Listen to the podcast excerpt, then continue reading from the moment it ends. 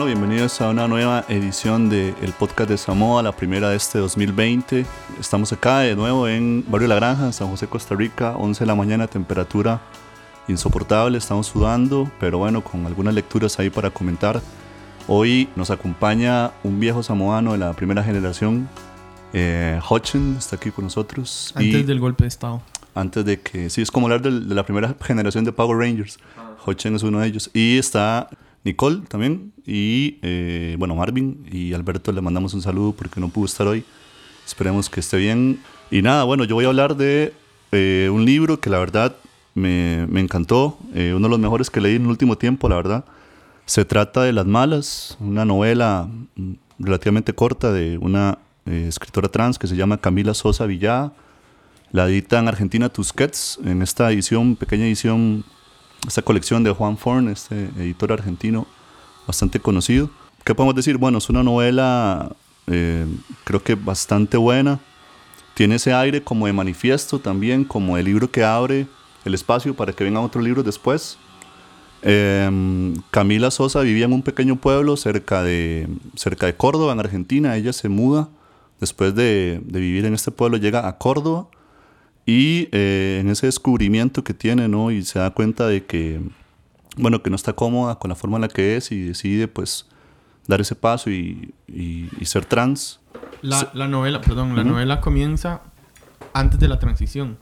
La novela tiene varios puntos. Empieza hablando de un personaje entrañable que se llama la tía Encarna, que es como este personaje mítico, una trans que tiene esta cosa, que tiene 178 años, que es un rasgo de la novela, que tiene como un poco como este tipo de, realismo mágico a veces. La tía Encarna abriga a este montón, este montón de trans que se, que se abrigan en este parque en Belgrano, ¿no? que este parque horrible al mismo tiempo es como un cielo ahí a, techo abierto para estas, para estas trans.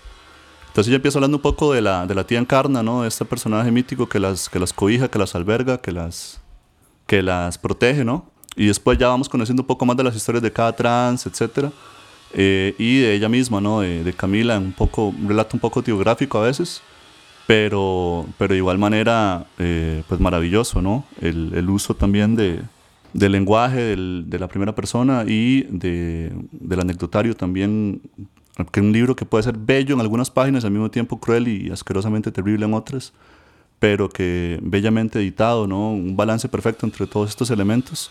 Y bueno, la tía Encarna, que hablaba de ella, que es este personaje que en la novela tiene 178 años, que va un poco a contrapelo de, bueno, la experiencia de vida o la expectativa de vida que tienen los, trans en Latinoamérica, ¿no? que no superan los 35 años casi, en la, mayor, en la mayor de los casos, que me pareció algo bastante llamativo.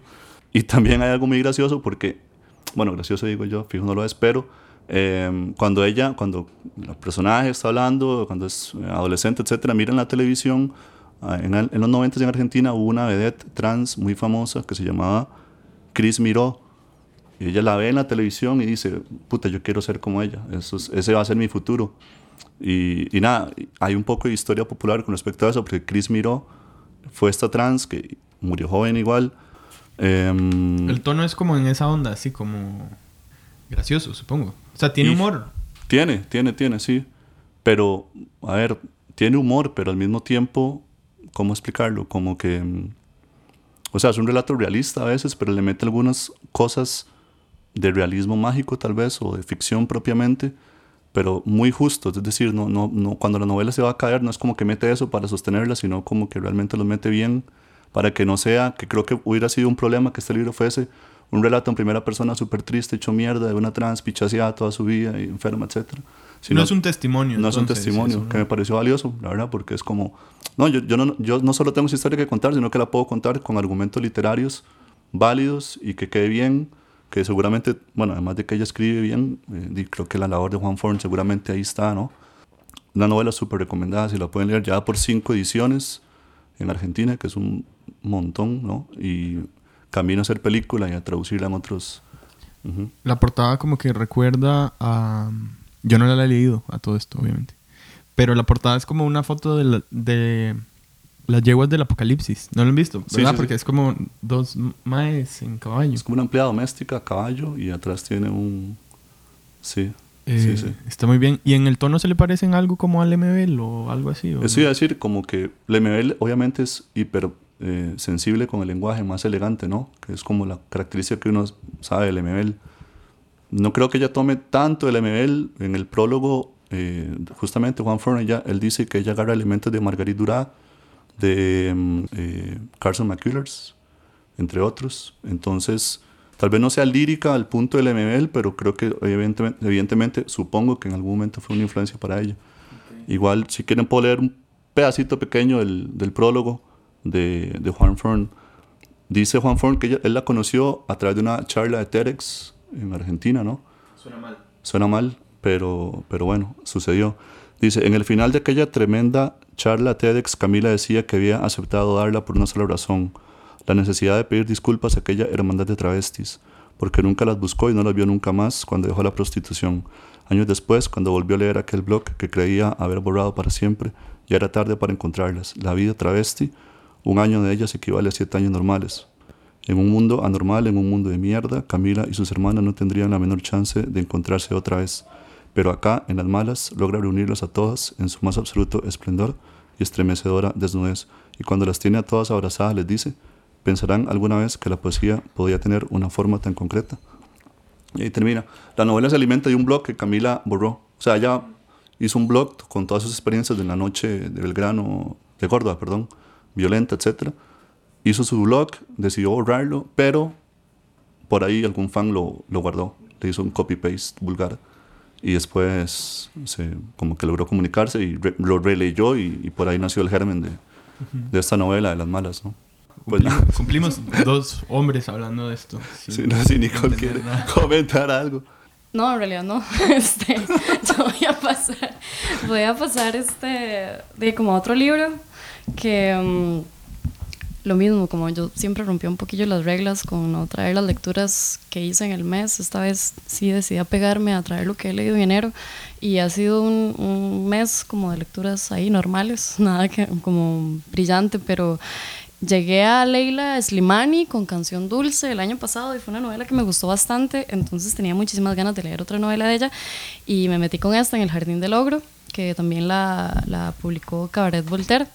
Esta es la primera novela de Slimani y fue un boom en el momento porque era como esta exploración de la sexualidad femenina desenfrenada y cuando la estaba leyendo me recordó un montón a otro fenómeno editorial que creo que fue del año pasado o del antepasado, no sé, eh, el de Eva Baltasar con Permafrost, que no sé si aquí alguno lo leyó, pero a mí me parece que es una novela súper interesante y creo que se como, como que dialoga muy bien con esta de Slimani porque son eso como mujeres súper adictas al sexo.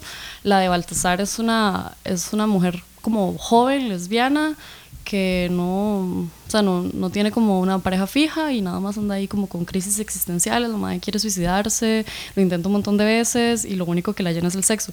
La de Slimani es un poco diferente porque es una mujer eh, casada, así como con una vida, digamos, entre comillas, perfecta. La madre está casada con un médico, tiene un chiquito de tres años, eh, vive en París, en un sector bonito y todo, pero eh, tiene esta relación como súper fría con su marido y también como trata de llenar todos sus vacíos con aventuras ahí, ¿verdad? En donde sea, o sea, no, ni siquiera tiene que ser como buscando satisfacción sexual específicamente, porque muchas veces ella habla en el libro como de que tiene que fingir o, o que termina con un tipo en un callejón y dice, no sé por qué me metí en eso, en realidad ni siquiera me gustaba él. Y, pero mm, lo que me llamó la atención leyendo este libro fue como, que fue como recrear un poco un Madame Bovary, porque mm, no sé hasta dónde llega la, la intención de Slimani ahí, pero es como como que hay ecos muy fuertes de una Emma Bovary, ¿no? Como que de hecho Emma está casada con un médico que es sumamente aburrido y también es esto, ¿no? Como la vida de provincia, que no la satisface. Emma es una mamá súper desapegada, ¿no? Como que quiere al hijo, pero una cosa así, como un querer, como...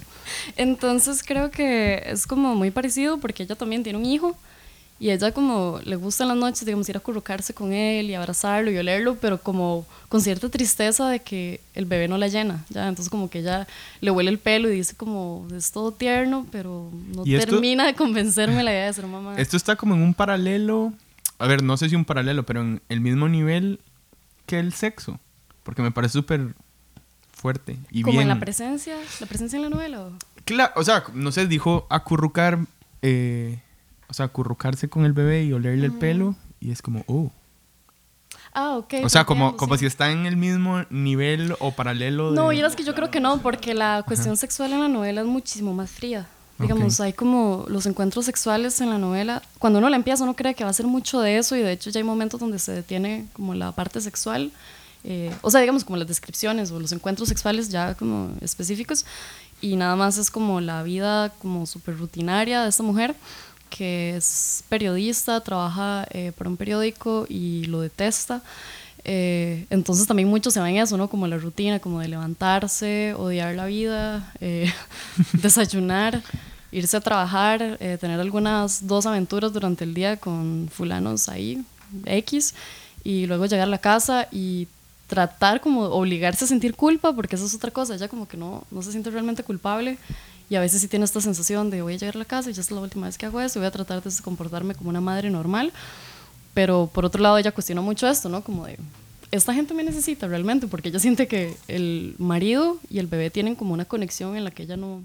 no Ella es prescindible en ese... Sí, entonces eh, también me parece súper interesante porque mm, es como este personaje que no se atreve nunca a comunicar lo que realmente piensa con otros porque siente que nunca la van a entender. Entonces incluso tiene una amiga que, que le tapa, digamos, ahí sus fechorías, pero como que donde la amiga le pone espacios para que ella hable, ella es como, como muy evasiva, digamos, con el tema. Entonces siento que es eso, que es una, como una mujer que cree que la forma en la que lleva su vida no, no es no es tema de conversación como público, ¿ya? Eh, y creo que la novela, o sea, la novela es muy interesante eh, por tal vez exponer de esta forma como la insatisfacción sexual femenina en un matrimonio, digamos, hecho como a medida, pero que no necesariamente es una realización personal. Pero por otro lado, eh, también como que siento que la novela eh, también queda como en ciertos clichés del deseo sexual femenino. eh, y no sé, como que a mí no me terminó de convencer. O sea, Slimani me gusta y todo, pero creo que esta novela como que pudo incluso ser más atrevida. Aunque tengo que decir que hay algo muy atrevido en la novela y es que está dedicada a los papás. Entonces me gustó mucho que uno abre el libro y ya sabe que es un libro como con un tono erótico fuerte. Y las escenas eróticas, sí, pues sí tienen como... Que es un problema siempre, las escenas eróticas en las novelas, ¿no? Como que cuesta siempre lograr un... no y sé, yo creo que, salgan. creo que Slimani no quiere como, digamos, excitar al lector, para nada. De hecho, más bien es como, eh, o sea, como que el sexo en la protagonista es una, es una búsqueda así, ¿verdad? Como una necesidad fisiológica, pero, pero queda ahí. Ya no es algo como que ella va a quedarse en la oficina pensando en el tipo con el que estuve en la mañana, sino que ella es como, ya eso terminó y todo es así, como que todo de hecho son como unos rapidines, ¿no? Ellos no, no son como unas, como que uno se lea tres páginas de un encuentro sexual, todo es como un párrafo. Eh, pero es muy interesante porque sí son muy explícitos y en eso como que es como a mis padres. Entonces, eso sí me parece como interesante Si decir encontrarse una... algo que está aguantándose. no, no, no.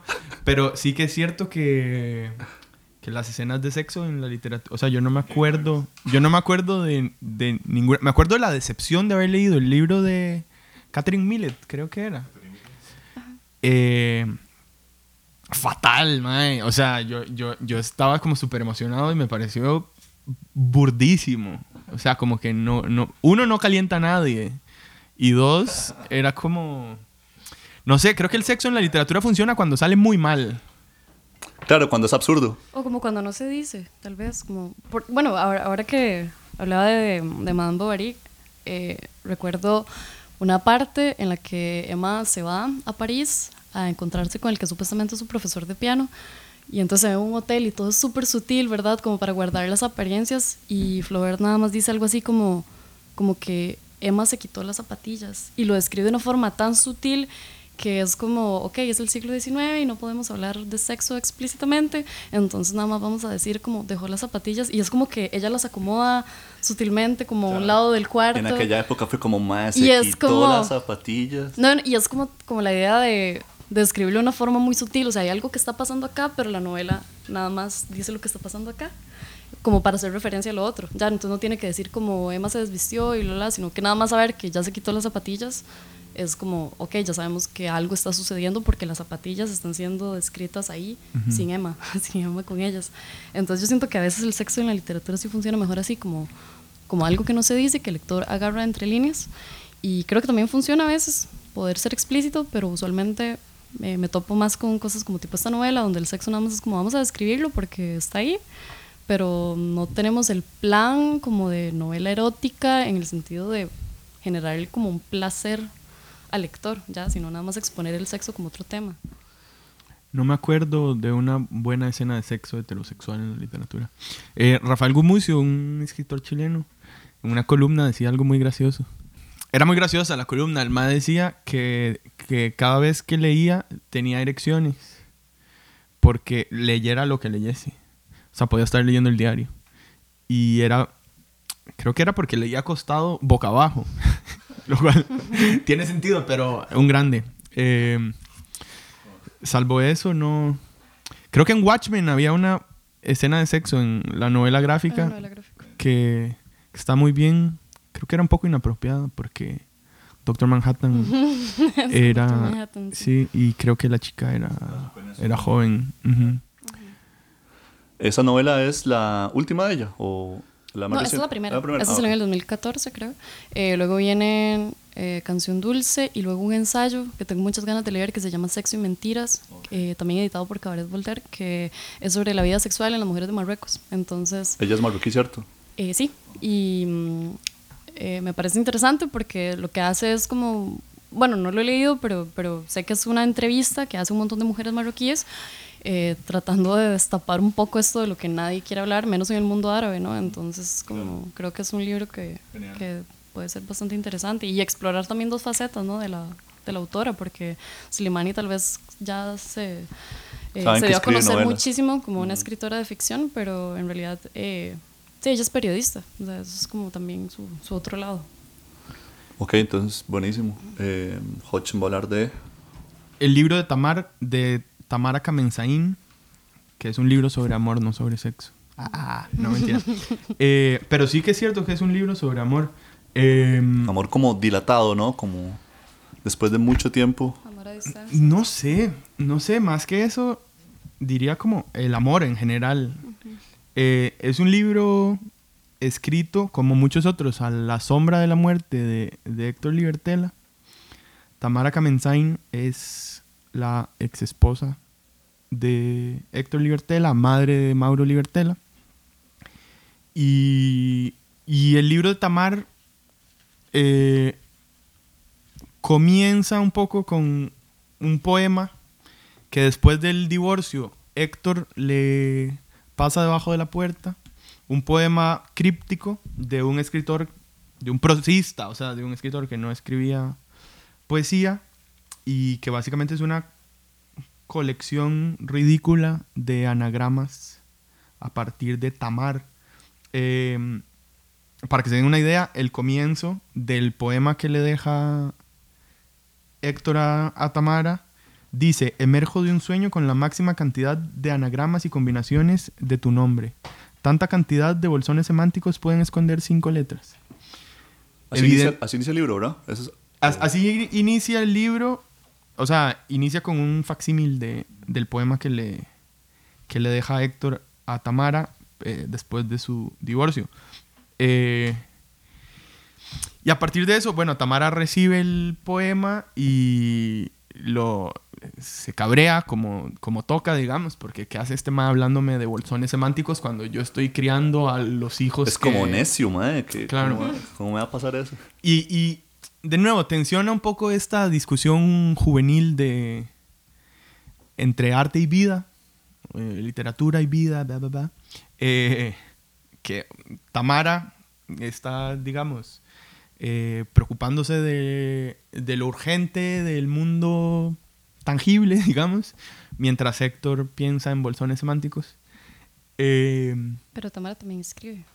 Tamara también escribe, 15 años después, si no me equivoco, eh, recupera la, la carta, la Como que al encuentra. principio le ignora, ¿no? Un poco. Ah, sí, sí. o No, sea, no, o sea, pero no hablo solo de este libro. Tamara también escribe, no es como que nada más Ah. está ahí limpiando mocos. de- Ah, no, no, no, no. Tamara es escritora. Sí, Sí, sí. En, en sus libros de ensayos y demás, eh, sí, sí se nota, digamos, la diferencia. Bueno, y este también. La diferencia entre la carrera de carrera, entre comillas, de un escritor y una escritora en Latinoamérica. Es decir, en fin, sin meternos en cosas familiares. El libro es una reflexión preciosa sobre la tensión entre dos personas creativas que tienen un mundo compartido, sobre el tallerear textos ajenos en pareja, sobre la dificultad de, de pensar en la literatura cuando hay que pensar en otras cosas. Y finalmente sobre cómo terminan todas esas cosas siendo también eh, literatura. ¿Cómo, ¿Cómo descifra Tamara ese poema? Es decir, ¿ella lo, crea otro poema a partir de eso? ¿Le responde a Héctor? ¿O qué hace con el ah, poema? Es, es precioso porque lo que hace es un ejercicio de crítica literaria casi que estricta, me atrevería yo a decir. O sea, es una madre que de verdad se mete en el poema de, que le escribe Héctor como una experta en la obra de Libertela y, logra sacar cosas muy relevantes. Cada capítulo del libro, que es un libro corto, se titula tras eh, algún verso del poema. Y, y nada, a mí también me parece que es un libro que crece un montón con, con esta constelación de libros que hay en torno a Héctor Libertela. No, y, pero me parece increíble a ver que este Mae que casi que cumpliendo la máxima de Fogwill de escribir para no ser escrito, creo que era Fogwill que decía eso. Libertela es un Mae que reescribió infinitamente todo en su vida para no ser reescrito ni escrito. Y después de su muerte aparece el libro de Mauro, aparece el libro de Tamara, aparecen otras cosas, digamos, más críticas. Y, me parece una locura que un sujeto pueda producir toda esta, no sé, constelación de textos en torno a él y su obra, que en este caso me parece que eran inseparables una de otra. Eh, no dije mucho del libro, pero bueno, solo creo que hay que leerlo. El libro de Tamara, entonces, editado por Eterna Cadencia, ¿no? Sí, se consigue en Costa Rica, creo que sí, están las librerías buenas y malas.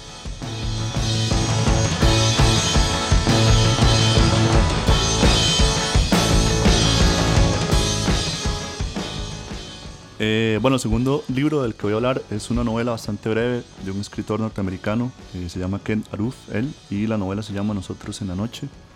Eh, una novela profundamente americana, hay que decirlo, la desarrolla en un pueblito ficticio que se llama Holt, en Colorado, él es de Colorado, y fundó, digamos, esta ciudad donde se desarrollan todas sus novelas eh, rurales hasta cierto punto. Em, el plot de la novela es lo más sencillo del mundo y es hasta adorable. Básicamente es una, dos señores viudos en este pueblito, este vecindario de cuatro cuadras, no sé. Em, y bueno, la, personaje de la novela llega y le dice a este viudo que ha sido vecino toda la vida, lo conoce desde siempre, que si que qué le parece si llega a dormir a la casa, así es la premisa, como, hey, puede venir a dormir conmigo, nada así como, qué sé yo, del otro mundo, simplemente como venir a acompañarme en las noches, porque las noches son lo peor, ¿no le parece? Le dicen en una parte de la novela.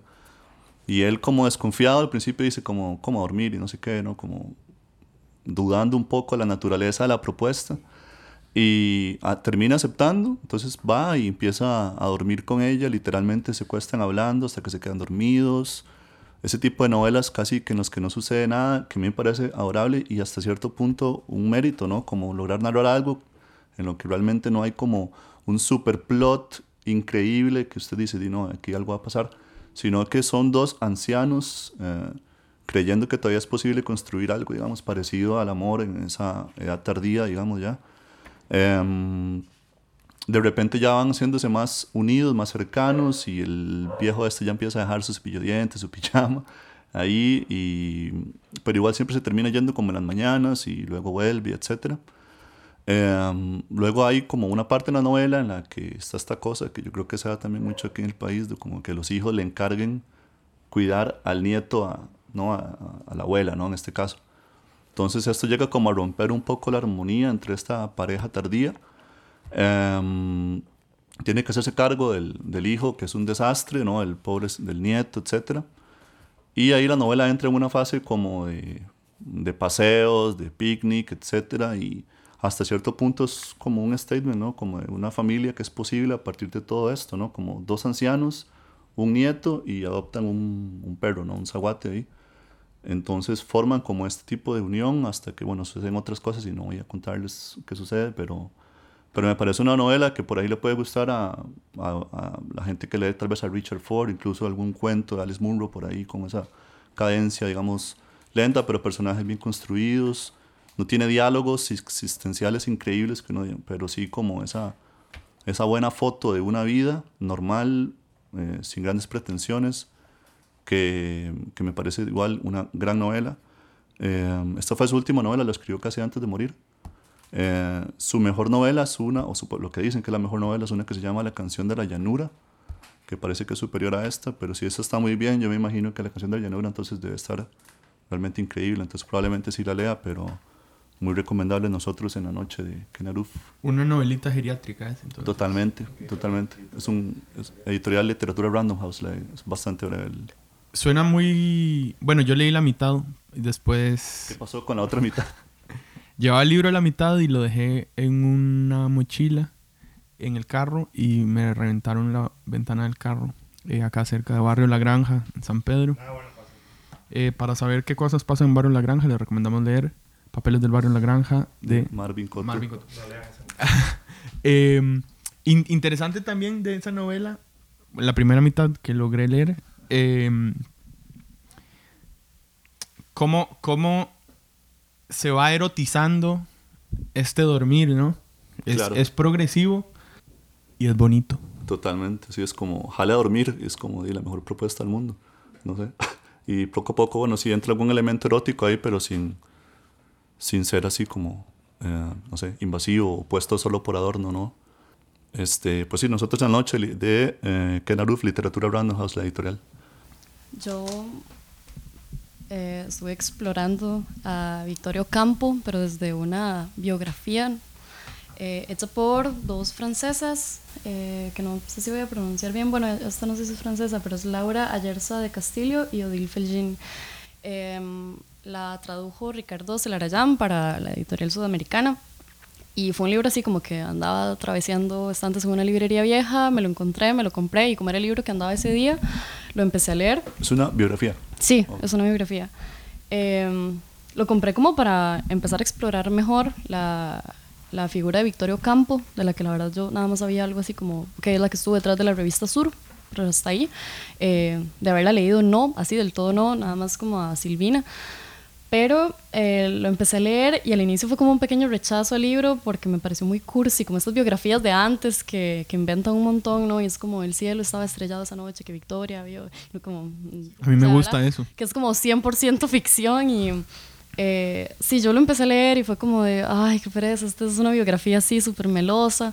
Pero la vida de Victorio Campo es tan interesante que, que seguí, así seguí y la verdad me, me gusta mucho, creo que es eso, o sea, tal vez el libro sí tiene mucha cursilería, pero es interesante igual acercarse a la vida de una mujer así como tan disidente en su época, que tuvo un montón de privilegios que no tenían otras mujeres, porque nació como en una de las familias más ricas de, Buenos Aires, pero, pero es como conocer todo el roce de ella, ¿no? Como que incluso sus rebeldías, eh, hay una parte donde se habla sobre cuando construye una casa, la maestra está súper obsesionada con la Bauhaus y con Le Corbusier, entonces manda a hacer esta casa como muy influenciada por Le Corbusier y en Argentina todo el mundo la detesta y es como esta casa, hasta, bueno, hace dos casas, la segunda Como pesada, ¿no? se- Como todo el mundo con su todo el mundo hace y- como una, una petición para que la casa pueda ser eh, demolida porque a la gente le parece horrible, como estéticamente horrible, ¿no?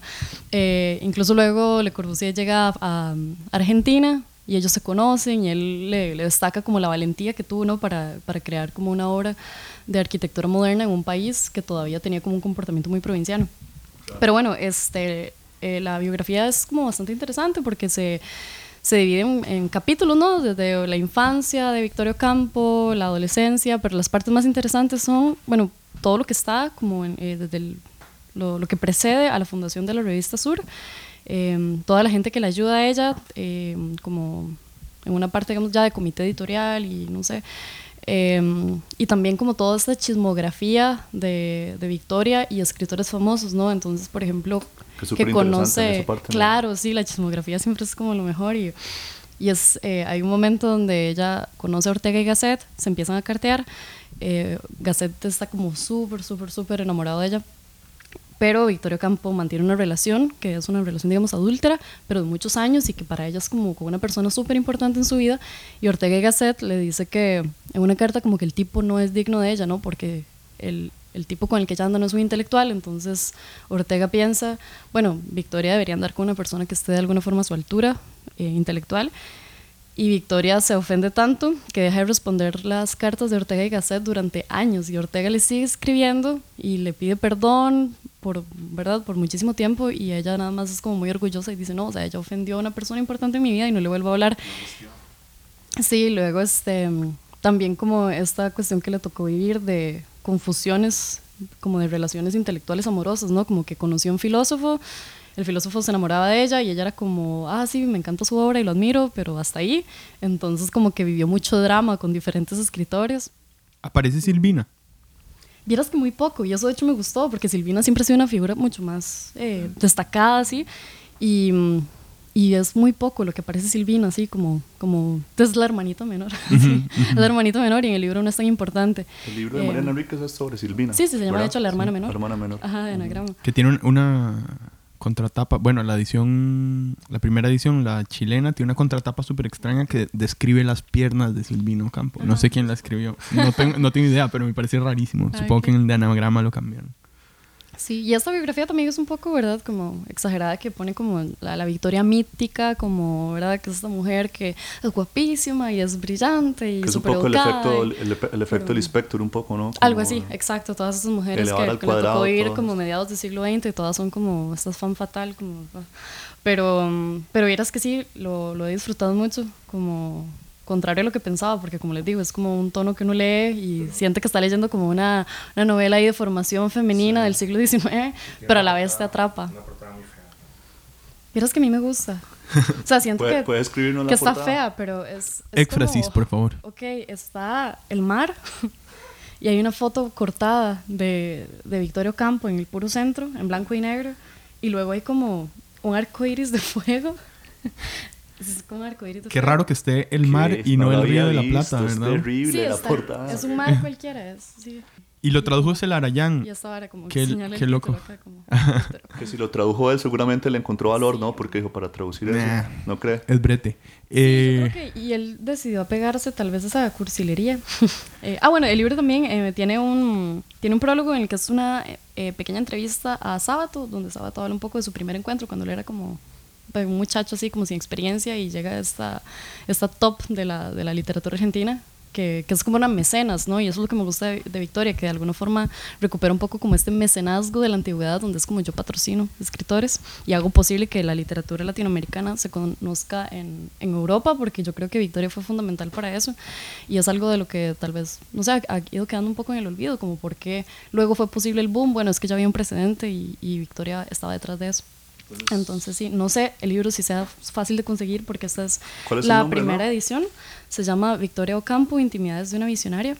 Y el libro, a ver, se publicó en el 91 en Francia y en el 92 Editorial Sudamericana. Entonces, eh, no sé si, está, si hay ediciones, digamos, como más recientes o si es fácil de conseguir, pero creo que sí vale la pena. O incluso leerse las biografías, las autobiografías de Victoria Ocampo, que creo que hay varias, o diarios, no sé. Entonces, creo que es una mujer como bastante interesante para explorar. Bien. Hochen para cerrar. estuve leyendo el libro de Gia Tolentino que se llama Trick Mirror en inglés. Eh, lo traducen pronto Temas de Hoy, que es una editorial muy extraña, pero que ahora se la dieron como a unos editores jóvenes y están publicando cosas buenas. Es, de, es del grupo Planeta. Y antes era como el- los libros sobre Donald Trump y esas varas y ahora de repente ¿Es sacan... primer libro este? ¿Va a ser? ¿O, o ya tienen No, no, ya tiene Ah, otros títulos. Pero bueno, este en español se llama Falso Espejo y debe salir pronto. Em, Libro del 2019, ¿no? Reciente. el de Gia Tolentino en inglés, sí, es una, una escritora, es como la escritora joven del New Yorker.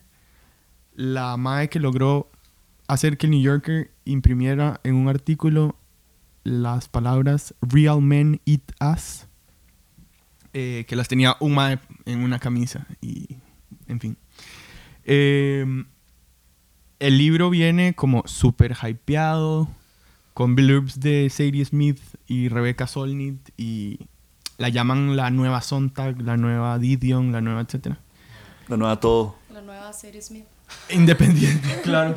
Independientemente de todo eso, eh, pues es una colección de, de ensayos largos, como de 30 páginas cada uno.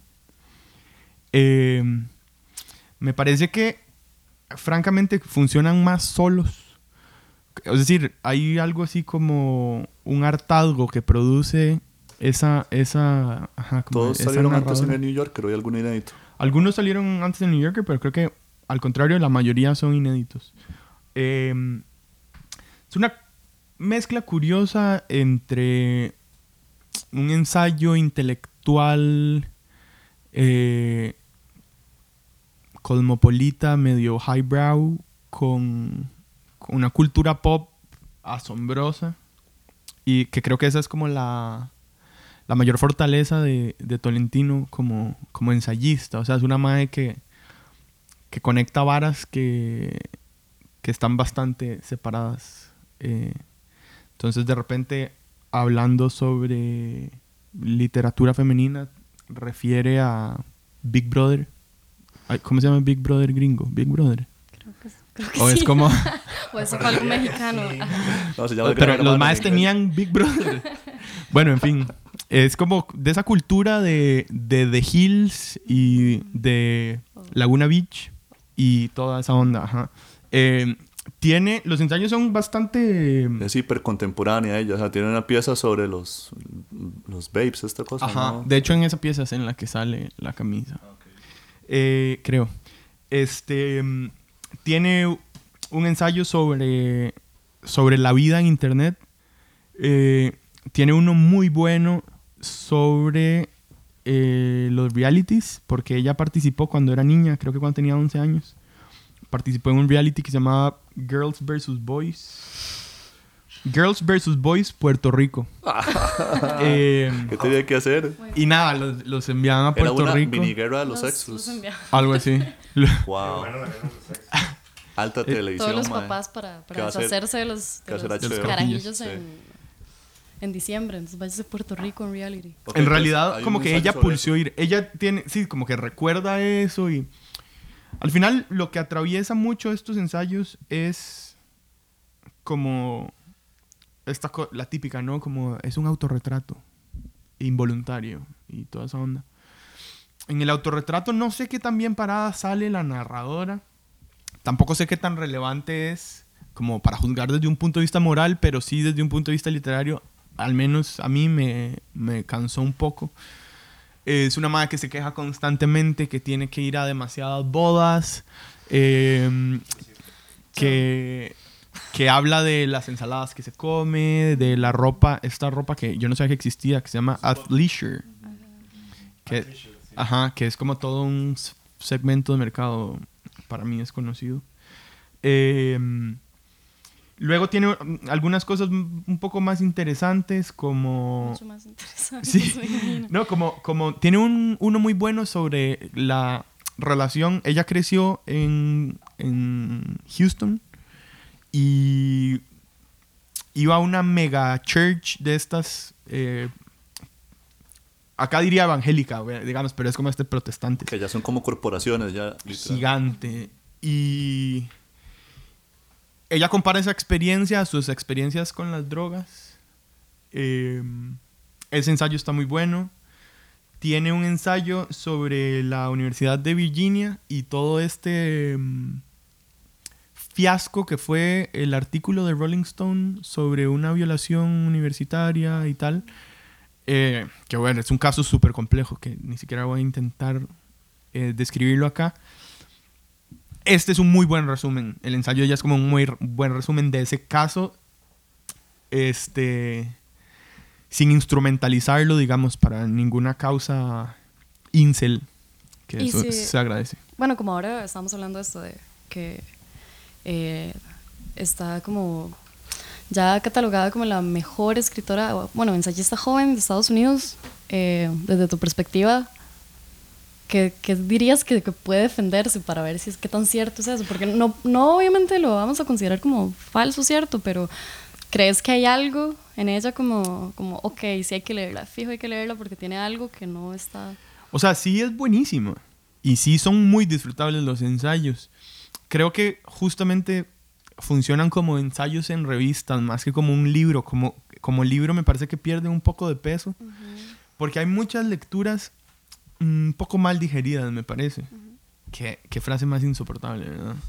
Súper pedante. Pero lo que quiero decir es, de repente ella lo, lo quiere convencer a uno de una cosa hegeliana. Tiene un, tiene un ensayo sobre, básicamente sobre el aceleracionismo que ya supongo que todos estamos hasta la coronilla del aceleracionismo. El libro por semana, eso. Sí, sí, y nada. Eh, y por ejemplo, ahí de repente se ven como unas lecturas medio crudas y medio burdas. Apuradas, tal vez. creo que por esta ambivalencia de ser ensayo súper intelectual, pero soy súper pop porque mm. soy joven, entonces justo eso lo veo muy tuanis de ella, que es eh, una madre hiper joven y que escribe de las cosas interesantes para la gente hiper joven. Entonces, eh, Trick Mirror. Ajá, de Tolentino. En realidad me gustó más el libro de lo que lo intenté explicar. Está bueno el libro, entonces. Está buenísimo. Eh, bueno, gracias por escucharnos. Hasta acá el programa de, bueno, el mes de enero. Volveremos en febrero. y nada, agradecerle a, a Hochen por habernos acompañado hoy en su visita fugaz aquí a Centroamérica. Gracias por invitarme a pesar de que no soy ni Instagramer famoso ni Twitter famoso como mis contertulios. eh, a Nicole también y bueno, y a Marvin por, porque ya está enojado porque no he podido cerrar el programa por octava vez. Entonces nada, nos vemos en febrero. Ahí nos escuchamos.